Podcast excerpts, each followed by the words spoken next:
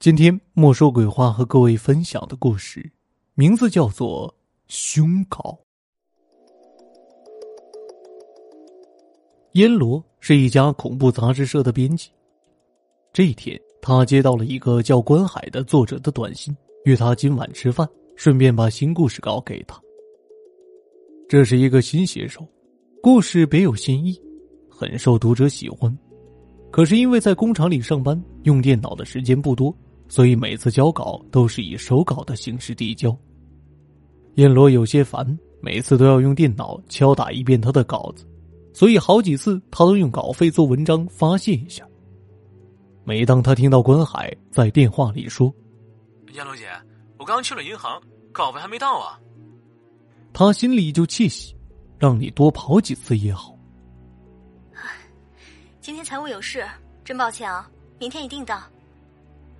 其实，杂志社是每个月固定时间寄出稿费，阎罗总在寄稿费的几天前就告诉关海：“你的稿费应该到账了，注意查收哦。”就这样，让他空欢喜几天。出门前，阎罗称了称自己的体重，五十一公斤。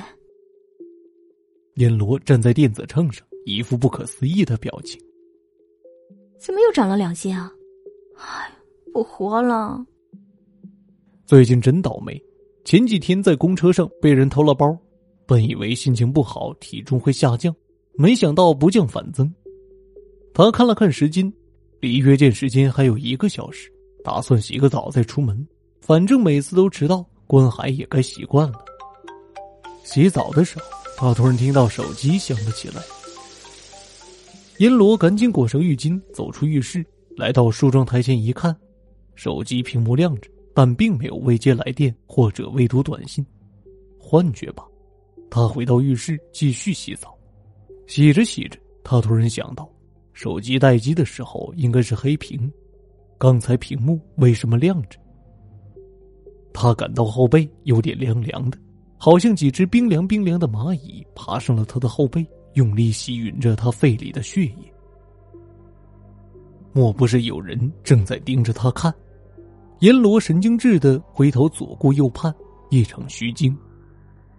出了浴室，他赶紧把空调的温度调高，大概刚才就是冷风吹进了浴室吧。他刚坐下来准备吹头发的时候，就听到客厅有响动。拉开卧室门走进客厅，他简直惊呆了。四面墙、天花板、门板、家具和家电上铺天盖地的全部贴满了白色的稿纸。开门带起的风激起那些纸张一阵骚动，就像招魂幡一样。阎罗惊叫一声，心脏吓得差点跌出来。过了好一会儿，他才冷静下来，慢慢走过去接了一张稿纸看看，是关海的稿子，那字迹他再熟悉不过了。这些纸全部都是复印件，但里面的故事他从来没有看过，应该是新故事稿件。这是怎么回事？这该死的关海竟然跟自己开这种玩笑！关海，你给老娘我出来！阎罗彻底恼了，在客厅里到处找，但什么人也没有看到。接着他又检查了客房、厨房、客卫、阳台，仍然一无所获。对了，报警！一种天生的危险触觉萦绕上他的心头。座机不通，电话连线被人取走了。燕罗赶紧走进卧室取手机，刚刚明明还在梳妆台上的手机，此刻已经不见了。而梳妆台的镜子上被人用口红画了一幅图，那是一个断了脑袋的人，躯干在一旁，脑袋滚了很远。那口红似乎有融化的痕迹，看上去更显得鲜血淋漓。热，阎罗突然感觉到空气很热，空调被人开成了炙热，不安和浮躁。伴随着恐惧，充斥着整个房间。阎罗怪叫一声，冲出了卧室，去开客厅门，想逃跑，却发现门被人反锁了。他急忙去找钥匙，钥匙就在他的提包里。就在他扭头的一瞬间，一只手死死的揪住他的头发。那只手从贴满稿纸的墙壁伸出来，确切的说，是一个人浑身贴满了稿纸，站在墙角。他之前根本就没有注意到。可怜的阎罗还没有来得及发出声音，就被咔嚓一声拧断了脖子。那个浑身高脂的人揪着他的长发，慢慢的把他拖进了卧室。半个月后，警察撞开了阎罗的家门，因为楼下的天花板上出现了一团人形的水印，而且伴随着恶臭，于是楼下的住户报警了。警官们掀开床板后，一阵恶臭袭来，床下是一具没有脑袋的赤裸女尸，早已经屈影横生。他们找了很久都没有找到尸体的头颅在何处。就在几乎要断定尸体的脑袋被凶手带离现场的时候，有个细心的警察发现梳妆台背后的墙壁有些不对劲儿，墙纸似乎不那么平整。挪开梳妆台，一屋子人惊呆了。一个嘴巴被封起的女子，头颅嵌在墙壁里，木然的面对着他们。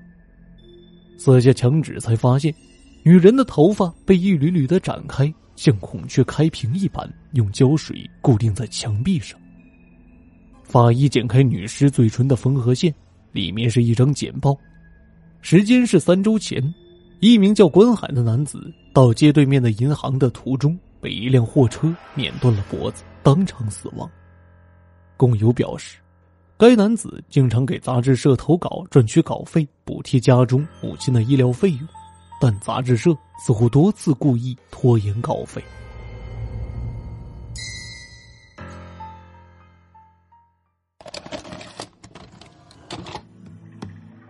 开车进地下车库，最可怕的是听众朋友，凶稿的故事就为您播讲完毕了。本期节目由墨梅、十七、望清晨共同演绎，感谢您的收听。这里是莫说鬼话栏目，每周二、周五准时更新。如果您喜欢主播的节目，千万别忘了关注主播，有更多好听的故事在等你哦。我是有声墨梅，感谢您的收听，我们下期节目再会。无人知的欢喜，是来不及泡沫。这是，你的香味悬在。